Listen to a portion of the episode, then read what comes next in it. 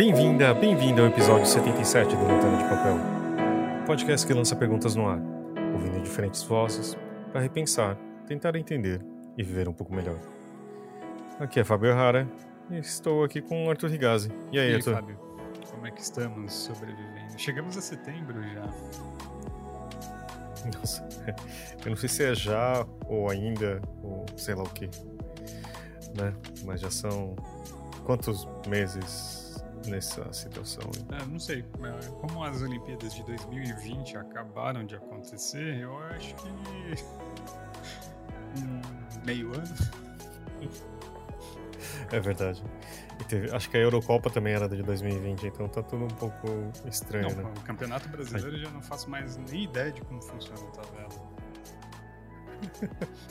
O do, de 2020 acabou no, em fevereiro, Ah, então a gente tá no ano certo aí.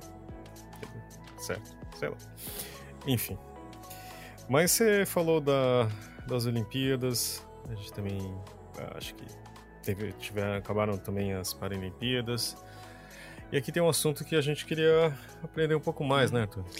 é uma coisa assim que eu confesso que eu sou um completo ignorante, apesar de ter é, três, três, quatro sobrinhos com necessidades especiais, é, que é sobre capacitismo, né, que é muito recorrente em português, a gente usa muitas expressões, né, na cultura brasileira a gente não se atenta a esse tipo de preconceito né, com as pessoas portadoras de necessidades. Nem sei se eu estou usando a terminologia correta, para você ter ideia.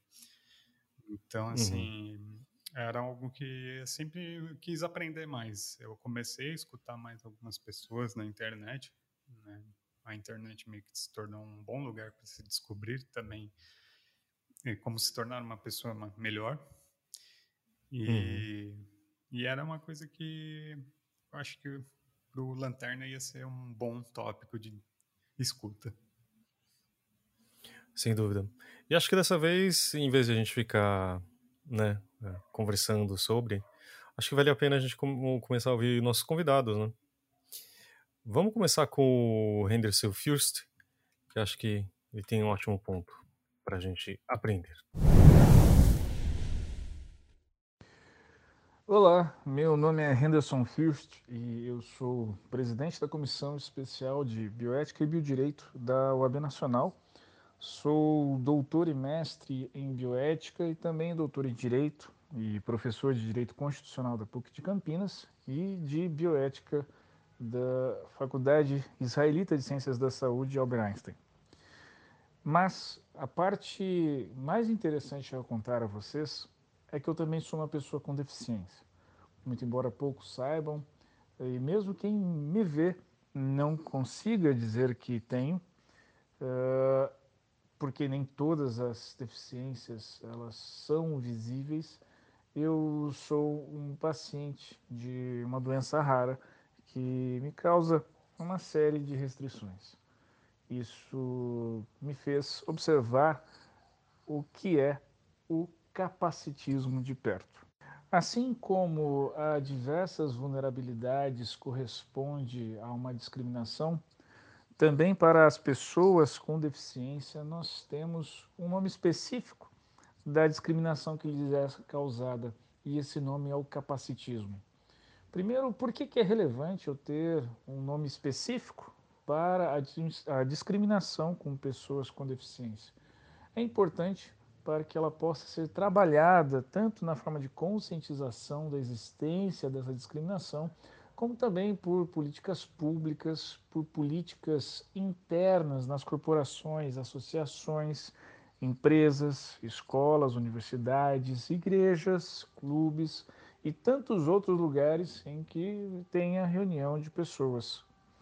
O capacitismo, portanto, é isto: é a discriminação com pessoas com deficiência, acreditando-se que exista um padrão de normalidade de corpo humano, de funcionamento neurológico, da qual quem não se enquadra nessa normalidade é patológico, é o diferente, é aquele que não tem condições ou que não pode contribuir ou que não têm algo a acrescentar e diversas outras formas de discriminação que pode ocorrer decorrente da, da pessoa não se enquadrar neste padrão de normalidade estabelecido historicamente pela sociedade.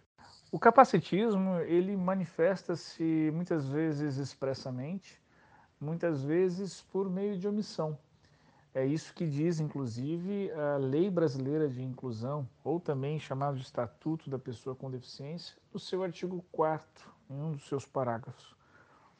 Ah, mas o que é importante dizer não é nem o aspecto jurídico, mas sim o fato de que há um viés cognitivo hum, histórico na nossa sociedade de não perceber a discriminação com as pessoas com deficiência.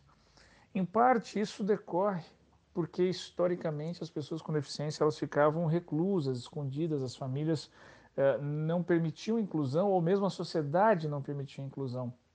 Então, as pessoas não aprenderam a lidar com a diferença que há entre nós. Então, por exemplo, eh, invariavelmente, quando alguém está numa cadeira de rodas, em vez de se dirigirem diretamente à pessoa com, na cadeira de rodas, se dirigem a quem está acompanhando para perguntar algo sobre ela. É, o que é que houve? É, eu posso ajudar ou não? Então, mesmo que na melhor das intenções, em vez de perguntar diretamente à pessoa, vai perguntar a outrem sobre ela. É como se ela não tivesse capacidade de responder sobre si mesma.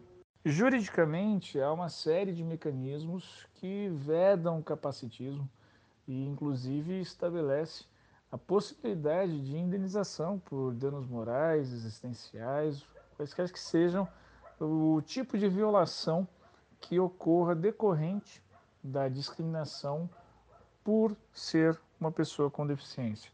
Não importa qual deficiência, não importa qual tipo de discriminação tenha ocorrido, seja ela inclusive institucional, pessoal, uh, o que importa é há direitos a serem tutelados e, mais do que isso, há dignidade humana a ser tutelada das pessoas que têm deficiência. Por fim, é importante ressaltar que o termo capacitismo, que surge na década de 1980, nos movimentos civis pelos direitos das pessoas com deficiência que ocorreram nos Estados Unidos, que a percepção de existir uma palavra que demonstre a existência de preconceitos e discriminações com as pessoas com deficiência decorre de uma não compreensão de que não é a pessoa que tem, que porta, ou qualquer outro verbo que se utilize uma deficiência, mas sim o meio em que ela está inserida é que não é uh, adaptado a toda a variedade de manifestação de existência da natureza humana. Ou seja, não há uma forma, não há um padrão de existir do ser humano de modo que os ambientes eles necessitam estar adequados e adaptados a todas as manifestações as mais variadas. É isso. Coloco-me à disposição qualquer outra dúvida que tenham, que tenha surgido ao ouvir esse podcast. Estou nas redes sociais. Pesquisem por mim. No Instagram é henderson_first. Qualquer dúvida que eu puder ajudar, certamente estou à disposição muitíssimo obrigado pelo convite. É, ter esse espaço para nós dialogarmos é muito importante, não só para conscientizar, mas para tornarmos melhor a comunidade em que nós estamos inseridos. Acho que um, várias coisas chamaram a atenção, é, mas acho que a falta de convivência, né? Eu acho que também em tempos quando, sei lá, nós éramos mais novos, né? realmente uh, não existe, eu não, não, via pessoas com cadeira de rodas, ou era muito mais raro de ver, né? Ou, sei lá, outras pe pessoas com necessidades especiais. Né? E sempre eu acho que a, o padrão é de, de você ver e pensar em, em dó, né? Tipo, uh, você imaginando que a pessoa vive em sofrimento ou, ou algo assim, e tratar ela de uma forma diferente do que você trata outras pessoas, né? E elas são pessoas com, claro, tem diferentes. Acho muito bonito assim a forma, formas de existir, né, no mundo. Uh, só que, sei lá, você fala isso de você não falar com a pessoa que está na cadeira de rodas e sim com quem está acompanhando, como se a outra pessoa não existisse ou, ou pelo menos não entendesse, né? Você já assume que aquela pessoa não vai entender o que você fala. Ah, você tem que falar alto ou falar devagar ou qualquer coisa assim. Ou tem várias histórias de que você, você, quer, você vai ajudar uma pessoa, por exemplo, que, uh, que não enxerga tão bem e você atravessa a pessoa na rua e ela nem queria, sabe? Coisas desse tipo. Eu acho que realmente é, é, esse estranhamento, eu acho que é a primeira coisa, né? Que a gente é, por isso que eu acho que também uma das coisas interessantes é de, desde criança, você também ter uma, uma salas de aulas para todas as pessoas, né? por exemplo. Que eu acho que também muito do que, eu acho que dos preconceitos que a gente tem, né, ainda mais na já na, nessa idade, né, Arthur, a gente é um pouco da falta de convivência também, né? Tipo, eu tive, por exemplo, sei lá, se a gente falar de é, racismo, eu tive pouquíssimos professores, que eu me lembro de um que era incrível, um professor negro na minha vida, sabe? Tipo, uh, colegas, então, eram super raros, assim, eu só, tipo, tive acesso depois na USP, uh, mas dentro de, sabe, não dentro do, da, da escola que eu estava, né? Mas eu acho que isso é uma das partes. E você, Arthur, o que, que, você acha? Sim, nessa questão racial e social, eu ainda tive mais sorte porque eu estudei no SESI, né, que é uma escola que é uhum. para os filhos da, dos industriários, mas a unidade onde eu estudava, assim, eles aceitavam bastante gente da comunidade local ali também. É, uhum. Em compensação, assim, pessoas com deficiências ou que tinham alguma necessidade específica do espaço, é, não tinha, porque principalmente minha escola só tinha escadas. Então, assim, um, alguém com que precisasse utilizar uma órtese ou, ou uma cadeira de rodas, ou tivesse algum outro tipo de necessidade, não conseguiria acessar, dependendo a sala do ano dela, né? Uhum. Não, ou mesmo assim, se os laboratórios todos que tinham lá e as oficinas eram no subsolo, então também não tinha como acessar né? Uhum. Então a minha infância meio que ficou um pouco distanciada, assim, você não acaba não conhecendo ninguém, assim, na minha família mesmo é, não tinha ninguém, né? Até que eu conheci minha esposa, né?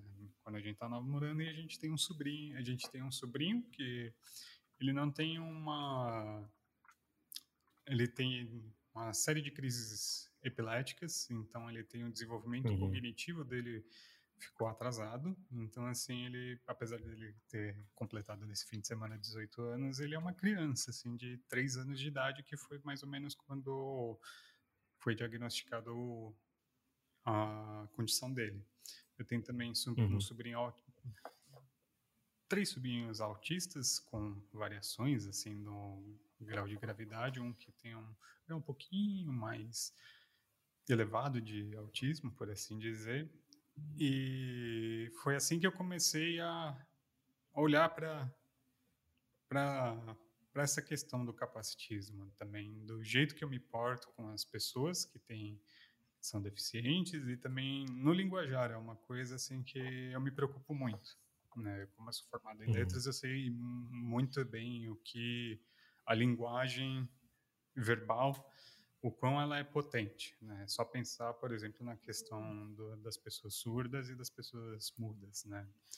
que tem uma uhum. questão, ou mesmo das pessoas cegas, em relação à importância da escrita e da leitura, né? É acessibilidade.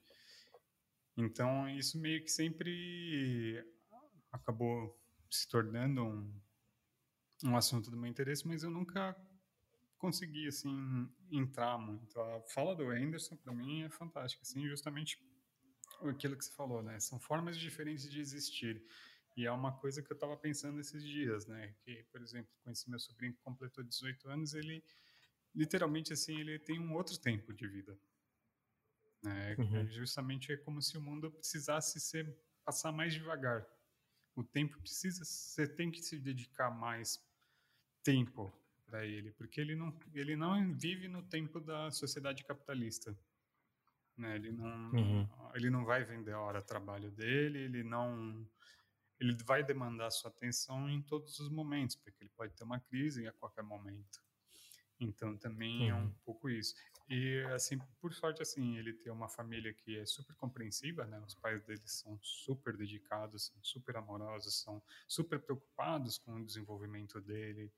É, na escola também, ele também estudou no SESI, assim, e lá ele teve muito apoio, agora ele completou o ensino médio, né? Então ele não está mais indo na escola, mas durante todo o período que ele teve, ele sempre os professores sempre tiveram uma atenção, a escola sempre tentou dar um, uma coisa, mas também esse é um outro problema, né? A gente vê que também as escolas, apesar de estarem no século 21, são poucas as que estão de fato preparadas para para atender essas necessidades. Né?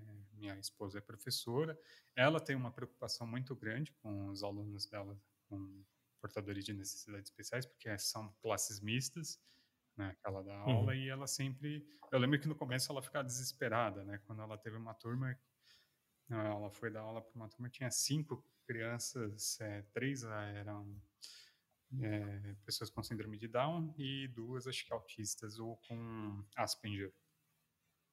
E eu lembro do desespero dela de não saber, porque na, na faculdade ela não foi formada para isso. Ela é uma professora especialista. Uhum. Ela é especialista em aula de literatura e gramática. Né? A uhum. licenciatura mesmo não te ensina a lidar com, com isso. Talvez os pedagogos sejam mais capacitados durante a formação deles, mas a gente que é uhum. de uma outra área acaba meio que sendo jogado. E as escolas, assim, porque tem a lei que obriga né, a escola a atender esses alunos, né? com toda razão, né, precisam ter acesso ao conhecimento, a uma escola, às trocas e ao ambiente escolar, hum, que é o mais importante. Uhum. É, mas é, você vê que a gente é muito despreparado aqui, é, não só no Brasil, como em outros lugares do mundo. Também não, vamos ser bem claros. No Canadá, eles são um pouco mais preparados e têm programas mais específicos para atender, mas também é, tem uma discussão lá acontecendo. Não, e o que é assustador no sentido de, de, de desse despreparo, que é, segundo o IBGE, 24% da população brasileira tem algum tipo de, necess, de necessidade uhum. especial, né? Que isso dá quase 46 milhões de pessoas, né? Então, e você não, você imaginar que nem os espaços públicos estão preparados, sabe? Tipo, você vê em termos de locomoção, as calçadas em São Paulo são um desastre, né? É, tipo... É, a, gente, é, a gente pensou também nesse programa, nessa, nesse episódio falar sobre isso por causa justamente que estava tendo rolando as Paralimpíadas. É só lembrar uhum. que aqui em São Paulo, quando teve a Copa, foi um desespero para adaptar as estações uhum. de metrô para se tornarem acessíveis a cadeirantes. É, e muitas uhum. delas, assim, se, meio que se tornaram ilhas de acesso no meio de bairros completamente inacessíveis. Eu lembro muito bem ali do Jabaquara, né, que é onde eu morava. A estação se tornou mais ou menos acessível, porque eles nunca trocaram o calçamento de pedra portuguesa que tinha ali no entorno. Construíram os elevadores, que é o mínimo né, que se pode esperar. Uhum. Mas o entorno mesmo, assim, ali no Jabaquara é completamente inacessível as ruas, né? Tem poste no meio do caminho que você não consegue nem passar caminhando. Imagina um cadeirante, né? Uhum. É, fora os desníveis, né? Porque também aqui a, o planejamento da cidade foi ser feito sem nenhum respeito à topologia do lugar. Então uhum. também tem uma série de problemas históricos que nunca foram resolvidos e que dependendo da nossa boa vontade das pública também acho que nunca vai ser resolvida, porque por exemplo, até hoje não faz sentido vias aéreas de energia e serviços públicos na cidade, numa cidade que nem São Paulo. É, não. Isso e, e, o fato de quem o dono da casa cuida da calçada da sua frente, né? Então por isso que todas as calçadas elas variam de acordo com o que está na casa ali, uhum. né? Então, eu acho que tem uma obrigação de acho que pode ser concreto ou pedra portuguesa ou algo assim, né? Você tem tipo, mas de resto não existe uma delimitação, ah, tem que ser assim desse jeito ou de outro. E só em alguns lugares, tipo, sei lá, na Avenida Paulista ou lugares que tem mais que você tem uh, o piso mais liso e também com o acesso tátil, uhum. né? Você não, desculpa, gente, a gente não é especialista, mas que que tem lugares que faz sentido nenhum, né? Não sei onde eu tava vendo que tipo é, sei lá, que o piso tátil dá de cara para um poste, sabe, coisas assim também, tipo, você fala assim, não faz sentido, né? E, então, assim, se é tudo já tão precarizado em tantas as, as nossas áreas, sabe, tipo, imagina, e, ou, sei lá, em vários prédios, como o meu, por exemplo, que a, um cadeirante você tem que entrar pela garagem, uhum. Sabe? Tipo, imagina que isso... E, assim, você talvez não consiga fazer isso sozinho, né? um, tipo, eu, eu tive o prazer de conhecer o Marcelo Rubens Paiva, que é um escritor e cadeirante, e ele contando, tipo, ele mora, ele mora, morava, mora no, na, em Suma, no Sumaré, no Sumaré. Nossa. E quem não conhece em São Paulo são várias pirambeiras, assim, sabe? Só que ele falava assim, aí ele comprou uma cadeira de roda elétrica, sabe, motorizada. 4x4. Só que custa um preço de um carro muito bom, né? E ele tem essa possibilidade, mas ele falou assim, é o único jeito, de, porque assim, só que ele vai pela rua, né? Ele fala assim, eu pego um, um para subir na, naquelas ladeiras, ele pegava um, um, esforço e tipo ia embora, entendeu? Só que você pensar o, o quanto isso não é tão seguro, né, quanto deveria ser, né? Então assim, são tantos outros aspectos que a gente não tem nem, nem consegue chegar, né? Porque, por exemplo, eu, eu, eu moro perto da linha azul que você estava uhum. falando, né? Do metrô em São Paulo, que é a mais antiga. E do tipo. É, eu, eu, tive um pouco dessa experiência que é, tipo, é, é até besta essa comparação, mas é quando, tipo, o John era pequeno e eu usava é, é, com cadeirinha de bebê, né? E, tipo, aí você percebe que, tipo, você fala assim, tudo bem, e isso aqui é temporário, né? Sei lá, você usa por dois anos, alguma coisa assim.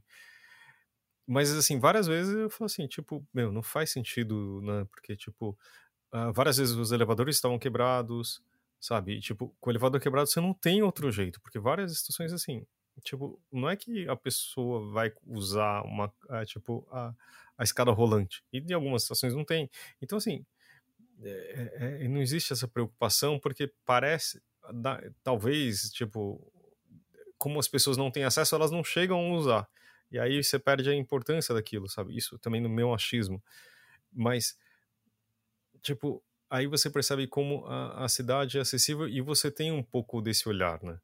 Que também acho que a, a Viviane, que a gente vai ver logo em seguida, fala muito bem também, que a gente usa o nosso padrão, a nossa régua, nossa vida, uhum. né? Então você fala assim, tipo, ah, ah é, tem uma obrigação da lei que tipo, todo prédio tem que ser acessível, né? Tipo, pelo menos, uh, tipo, tem, tem, que ter rampa tal.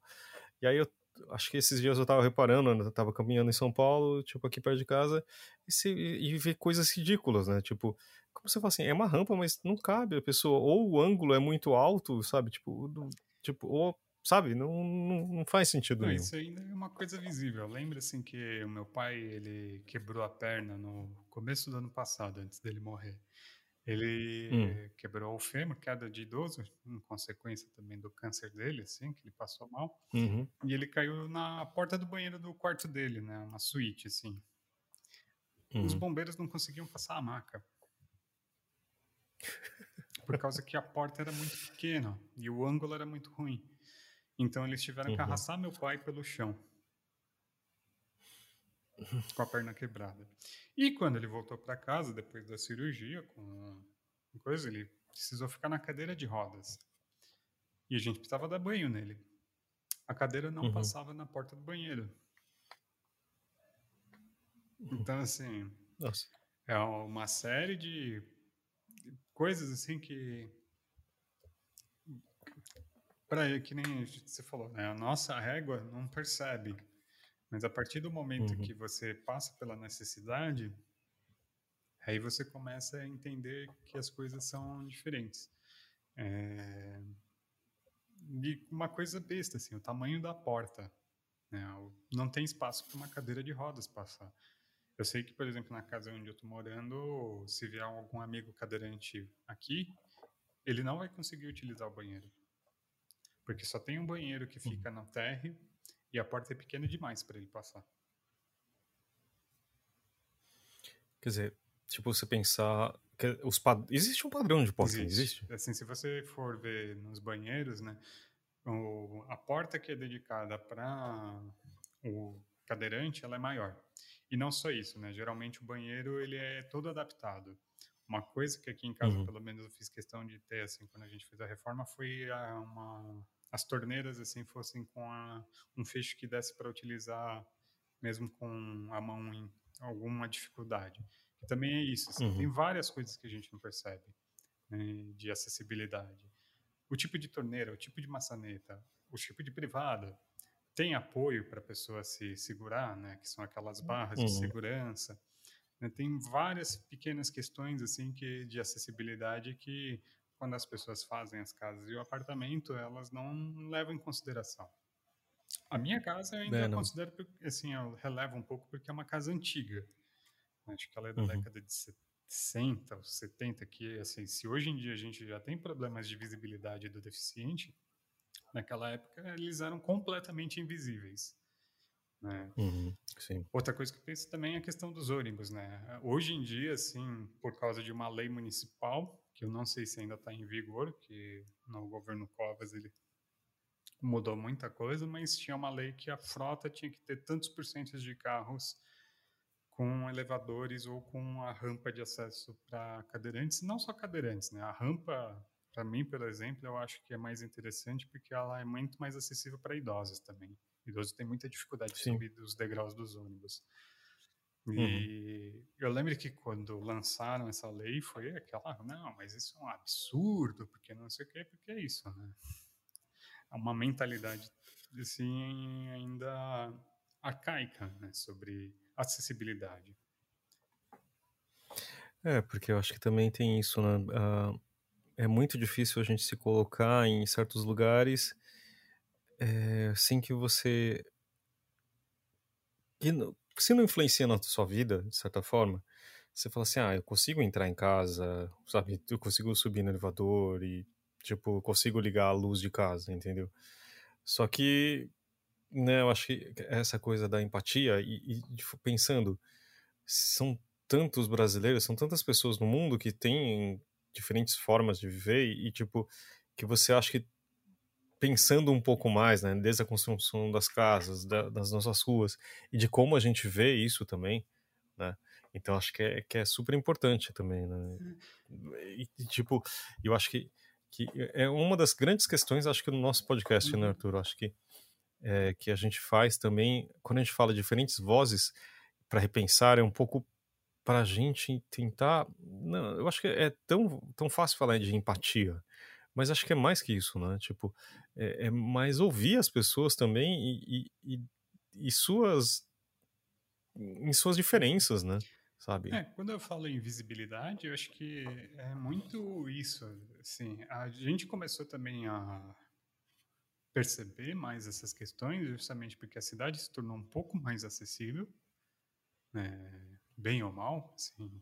Então a gente, essas pessoas, a gente percebe elas na nossa sociedade porque elas, elas também conseguem aproveitar a cidade, se a cidade se torna mais acessível mas também assim tem uma questão de nesse contato você justamente olhar não como uma vítima nem como coisa, mas como igual, né? Não é um ser uhum. extraordinário por causa da, da, da deficiência.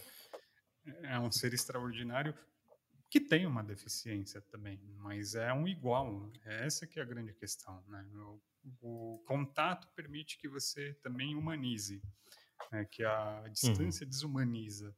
Quando você não permite que essas pessoas circulem pela cidade, você está desumanizando essas pessoas. Né? E eu acho que a uhum. questão do capacitismo é isso, que o Anderson falou, assim, que quando uma pessoa vai falar com o acompanhante do cadeirante, mas não fala com o cadeirante, em parte você está desumanizando o cadeirante nesse, nessa, nessa atitude. Né? Quando você usa uma expressão, por exemplo, ah, fulano de tal é retardado, às vezes se referindo às figuras uhum. políticas preeminentes do país. Sim, é, o dito cujo merece ofensa, sim, mas por que ser retardado é ofensa, né? Qual é a questão uhum. É, que você não está enxergando? Por que você está desumanizando a condição do outro? Né? É esse uhum. que é o problema. Ah, você é cego. A ideia de um rebaixamento dessas figuras né, é, como não pertencentes da sociedade, não pertencentes nem da humanidade. Né? Você acaba excluindo. Uhum. Aliás, é, eu vi até no perfil do Instagram do Henderson que agora em setembro, no dia 21, é o dia da luta do deficiente no Brasil. É, uhum. eu acho até bonito a ideia de luta, que é uma luta mesmo, né? De você e não é uma luta por algo mais, mas uma luta pelo seu direito, seu direito de participar da sociedade. Né? O, uhum. o, nas Olimpíadas, né, nas Paralimpíadas, é, o comentário que eu fazia com a minha esposa é o Brasil foi teve tantas medalhas apesar do Brasil, né, que é o grande, é o grande se for pensar o grande empecilho muitas vezes para a pessoa chegar nas Olimpíadas é o Brasil, falta de investimento, falta de reconhecimento, falta de patrocínio, falta de x coisas e não necessariamente uhum. e não é por causa da da deficiência. É, é... Não, e uma das coisas que, que, me assustaram, assim, estudando um pouco, muito pouco sobre Paralimpíadas, era que foi, é, é, acho que, é, sei lá, a quarta, a quinta Olimpíada que conhece, acontece no mesmo lugar, na mesma cidade sede, as Olimpíadas e as Paralimpíadas, que antes eram em lugares uhum. separados do tipo, sabe, como fosse menos importante, então vai para outro lugar, você fala assim, tipo, nem isso, como se isso fizesse sentido, né? Então, é, é tanta coisa tão estranha, eu acho que, assim, pra gente, eu não, eu não, posso falar aqui, assim, que eu não seja capacitista, que, que eu não tenha, uh, eu acho que a gente está aqui tentando aprender um pouco, né? Eu acho que ouvir a Viviane vai ser bem importante também, mas tem, tem umas frases que a gente ouvia que eu achei bem interessante e isso rolou bastante na internet, né? Falando sobre nas Paralimpíadas e acho que vale um pouco a gente entender. Né? Assim, frases capacitistas para evitar nas, nas Paralimpíadas. Esses atletas já são campeões por estarem ali. Não sei como eles conseguem. Nossa, eu com duas pernas e dois braços não faço isso. Mas que atletas, são exemplos de superação isso tudo realmente é do tipo. Uh, tem, tem uma coisa que é, é, é, Como dizer assim, tipo, quase de um certo paternalismo hipócrita, sabe? De tipo, que você. São pessoas e elas, tipo, treinaram pra caramba pra estar na Olimpíada, né? Uma Paralimpíada, e tipo. Pô, obviamente você não tá lá para fazer isso porque você não treinou o suficiente, sabe, para isso. E, tipo, é, eu acho que a gente veio muito de um lugar de, de achar que é, são pessoas que, que, mere que, que, buscam só a compaixão sua, uhum. sabe? Que que eu acho que é muito pouco, né? E essas frases, assim, além disso, acho que elas também revelam uma problemática ainda maior, né? Porque elas reconhecem um status quo que as pessoas não têm interesse em mudar, né? Porque elas já são campeãs, elas são exemplos de superação, então você já dá a ideia de que a sociedade em que elas vivem não as reconhecem como iguais e que elas já estão é partindo de um lugar inferior. Né? Então, assim, primeiro, elas são inferiores e segundo, elas, assim, essas pessoas reconhecem que a sociedade em que essas pessoas vivem é discriminatória e que, assim, não, não, não, isso não vai mudar tão cedo. Né? Essas frases revelam essas duas coisas. Assim, não que as pessoas que falam ela falam exatamente por mal, né? não, também não é essa questão. Uhum. É, é, nesse caso, sentido, é uma ignorância mesmo, de ignorarem os fatos completos justamente porque não têm um contato, não têm conhecimento, não, just, mais uma vez, não têm acesso às pessoas nessas condições. É. Vamos ouvir a Viviane Kulczynski Espero que eu tenha falado o seu nome de certo, tá? Oi, Fábio, Arthur, pessoal que está ouvindo a gente. Eu queria agradecer pelo convite para poder estar tá falando aqui sobre um tema que é muito caro para mim.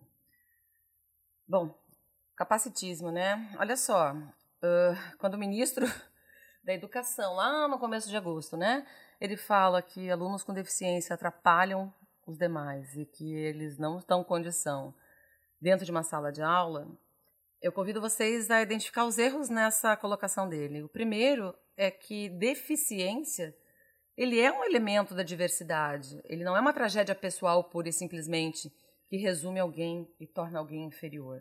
Cara, esse é o primeiro grande erro, né? Que a gente fica falando em diversidade de raça, de gênero e esquece essa. A gente coloca sempre eles como minoria, né? E não enxerga como diversidade que inclusive educa.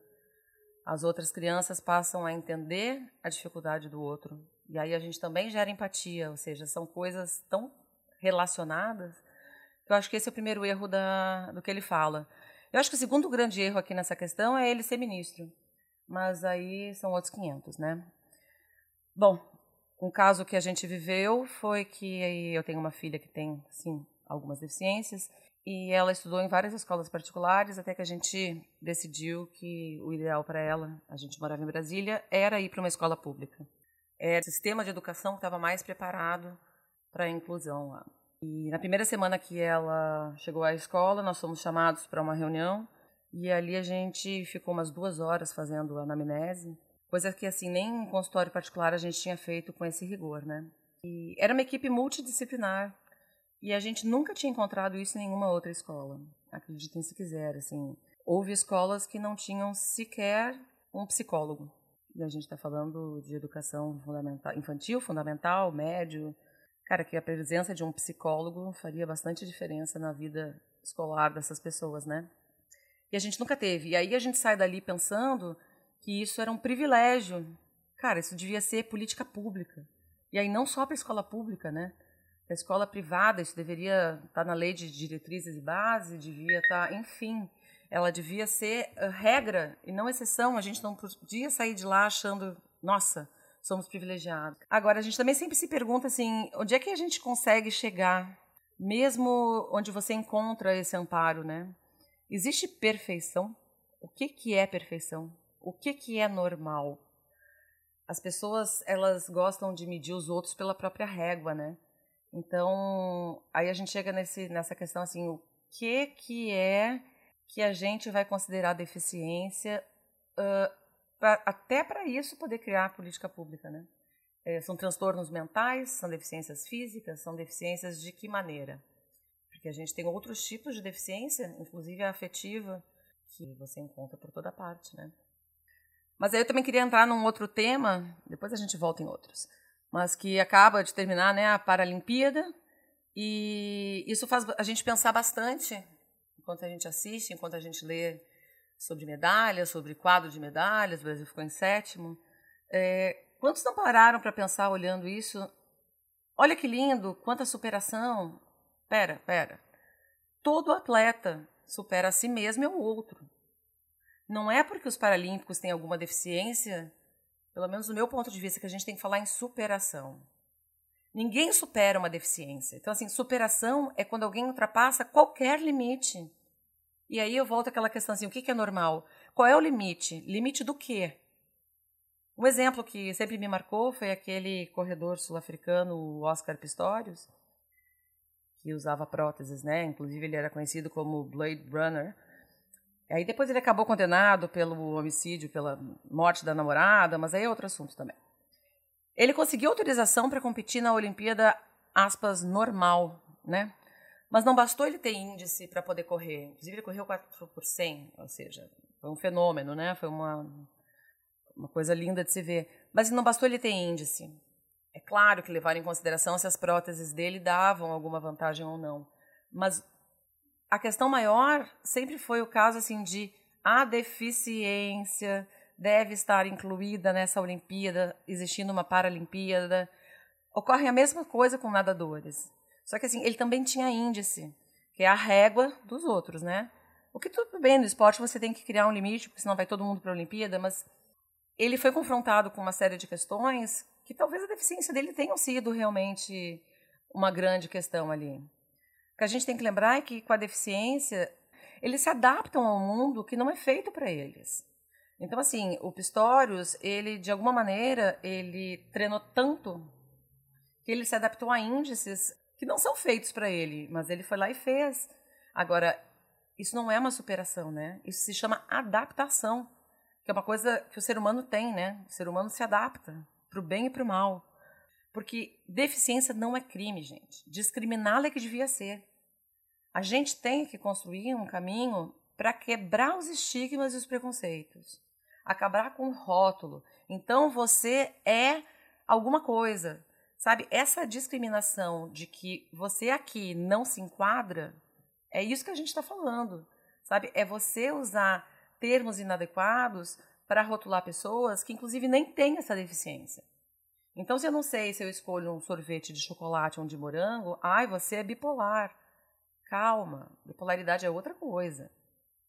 Então, assim, se a pessoa não me ouve e eu estou falando muito, porque ela está, sei lá, no outro mundo, eu chamo ela de autista ou de surda. Agora, o termo da moda é atípico. Se a gente olhar no dicionário, isso é anômalo, bizarro, estrambólico, estrombótico. E aí se dizem, ah, é uma criança atípica. Caramba, a, minha filha é atípica, minha filha não é bizarra, minha filha, sabe, tem as suas dificuldades, deficiências, tem laudo e tudo mais. Só que a gente tem é que ter empatia, né? A gente tem que se colocar no lugar dessas pessoas que realmente têm esses transtornos, essas deficiências, e tratá-las de maneira respeitosa, porque a gente, na maior parte das vezes, eu me incluo, quantas vezes eu não errei nessa abordagem. Sabe, a gente reforça nessas pessoas as suas dificuldades, né? As pessoas têm dificuldades. Claro que em função de milhares de deficiências que existem. Só que isso não é um problema. Essas pessoas também têm as suas habilidades, elas sabem recorrer a artifícios que fazem elas se adaptarem ao que se espera delas. Olha que violência isso, né? Porque limitação não define ninguém, não faz de ninguém, não pode fazer as pessoas dependentes, né? Então assim, você reforçar, você não consegue, você não consegue, você não consegue, eu te ajudo, eu faço por ti. Você nunca vai ter alguém independente. E existe, vamos sempre botar, né? vamos ponderar assim, existem pessoas que vão para sempre precisar de determinado tipo de ajuda. Ou sempre. Você tem deficiências que exigem. Mas aí a gente não pode naturalizar o ajudar e transformar as pessoas independentes em função da sua dificuldade ou da sua deficiência, né? Ela não pode ser determinada por isso. Tem que ser por um grau de coisas que possam levar à dependência. E aí é aquela questão assim: é panfletário? É panfletário, a gente está aqui para isso. Não basta não ser capacitista. Tem de ser anticapacitismo. É a mesma analogia com o racismo, porque não basta eu não ser racista, eu tenho que ser antirracista. E aí eu vou dar alguns outros exemplos assim que a gente passou, que foi o reforço da ideia de que ela não conseguia ler e que ela não conseguia copiar do quadro, a minha filha, no segundo ano. Então, assim, as crianças eram obrigadas a sentar na classe e copiar coisas do quadro. Você imagina para uma criança que tem TDAH que entre ela e o quadro existe um mundo? Óbvio que ela não consegue copiar. Óbvio que era mais fácil, por exemplo, você editar, que você ganha a atenção, inclusive pelo som. Mas era reforçado nela essa dificuldade. Certo dia que assim, ela ouviu da professora que ela ia ser a única que não ia para o terceiro ano porque ela não conseguia copiar do quadro. Violência? Pois é, isso é violência. E outra questão é assim, você sempre ouve, né? Ah, mas eu também era assim, isso passa. É outra violência. É de novo você olhar para o outro pela sua régua. Não é porque eu também tive algum comportamento assim e que passou, né? Porque de verdade era um comportamento, não era um transtorno, não era uma deficiência. Eu vou ter que insistir nisso. Então, assim, não, mãezinha, isso é da idade. Só que as coisas se arrastam e não são da idade. Enfim, isso é uma grande violência. Sim, eu acho que a gente, repetindo, a gente tem que se esforçar para ser mais empático, para a gente, enfim, conseguir fazer com que as pessoas se engajem nessa não discriminação do deficiente, né? A gente tem muito a fazer, muito a aprender com quem pode nos ensinar. Obrigado, Viviane. Já nos ensinou algumas coisas aqui. Mas é, e aí que tá, né? Acho que essa violência a gente não repara se, se a gente a comete um, e, tipo, menosprezando, né? A, o, o, o, outro. Né? Tipo, é muito mais fácil você é, nivelar por um, uma régua de normalidade como se ela existisse, né? Tipo, a gente, acho que no final todo mundo sofre um pouco com isso, mas tem, claro, pessoas que, que são colocadas de lado por outros motivos, né? Por isso, tipo, a, a é, é, tipo, você pensar realmente se você ouvir uma, algo assim de, de você de, de ser menosprezado e falar assim, ah, você não nunca vai conseguir fazer isso, ou tipo você como o, esse entre muitas aspas ministros da né, ministro da educação ter falado sabe? É tipo é, putz você fala assim como um cara desse pode ser tão idiota e, e também e, e, não parece que não faz noção da violência que ele está construindo né? Tipo na verdade, assim, eu acho que, que o nosso ministro ele tem perfeitamente claro a violência que ele está cometendo. É que ele tem um projeto político que é perverso. Né? É uma ideia de educação assim que nem o, a ditadura de 64 já considerava adequada, por sinal, por sinal assim, que é uma ideia de que escola forma operário, trabalhador e mão de obra, basicamente isso. Uhum. É uma ideia muito utilitarista do que é a educação. Já começa um problema básico aí. Uhum. Então, assim, obviamente que uma pessoa deficiente com necessidades especiais, ela vai ser considerada um estorvo, porque ele tem uma visão de educação extremamente utilitarista, que, assim, é uma falácia. Né? Não existe isso de educação. A educação não pode ser utilitarista, não pode servir o propósito de formar mão de obra. Ela pode ser isso também. Eu acho que a gente não pode desprezar os cursos técnicos, porque ah, uhum. mas isso depende justamente de, daquilo que eu até tinha comentado. É, o tempo né, na sociedade. Né? Qual é o propósito das pessoas nessa sociedade? Eu acho que também assim isso vem de uma visão de uma sociedade que é muito utilitarista, muito voltada justamente para um consumo e para uma ideia de produção sempre. Você tem que ser uhum. produtivo, uhum. você tem que produzir algo. E, e, mesmo isso, assim, é falacioso porque algo que era considerado produtivo há 20 anos atrás, hoje em dia já não é considerado produtivo hoje em dia. É só pensar, por exemplo, numa uhum. marcenaria manual. É, um marceneiro por que, que precisa de um marceneiro manual hoje em dia se existem MDFs, máquinas de corte, tem CNCs, que vão fazer esse processo todo automatizado? Né? É uhum. um pouco esse conceito de, da produtividade também é uma falácia monumental. Só que isso gera assim problemas, porque tem gente que acredita nesse discurso, que acha que na escola você tem que ir lá sentar e aprender é, o, achar o delta na equação de segundo grau, ou que você tem que saber quando usar a vírgula do modo correto. Você não precisa saber disso. Assim, você pode precisar disso para situações específicas, mas não é esse o propósito da escola. É, não é essa a ideia de educação. Ah, meu sobrinho que tem epilepsia, assim, a escola, para ele, servia justamente de contato social, de um processo humanitário, de humanização da condição dele, e principalmente através dessa interação social ele se desenvolver. Né? Uhum. É, o tempo e o currículo escolar dele era diferente da turma que estava acompanhando ele nas mesmas séries, mas o importante dele era estar entre iguais, Né? E para as outras uhum. pessoas, para os outros alunos, também era importante estar com o meu sobrinho, porque, porque eles estão com outros iguais. A ideia de igualdade também é isso, assim, o que é que nos torna iguais?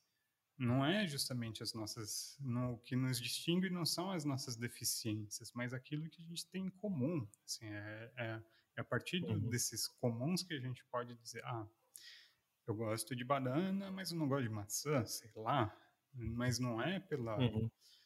pelas suas condições. E mesmo essa ideia de maçã, coisa, também isso nos torna iguais, né? A, é, a escola é um momento, é uma oportunidade de igualdade. E isso que é o mais importante. E poucas escolas estão preparadas. A rede pública, mesmo de São Paulo, é uma das mais preparadas, justamente porque tem uma lei que obriga. Né? Então, assim, me lembramos que as escolas públicas de São Paulo estão extremamente sucateadas graças a um governo que não dá a mínima para a educação. Mas isso é. Há governos e governos e governos. É, 25 anos de um governo de uma sigla que não. Mas não é o foco da discussão de hoje. Mas a fala do nosso ministro, ele revela assim também um pouco é um capacitismo absurdo de uma pessoa que está numa posição de extrema influência, mas ela também é reflexo de uma sociedade que concorda, porque ele ainda é ministro da Educação. É, a gente teve casos assim de pessoas que falaram absurdos, fizeram discursos absurdos e foram retiradas, mesmo durante este governo. Mas um cara fala uma merda dessas e é aceitável.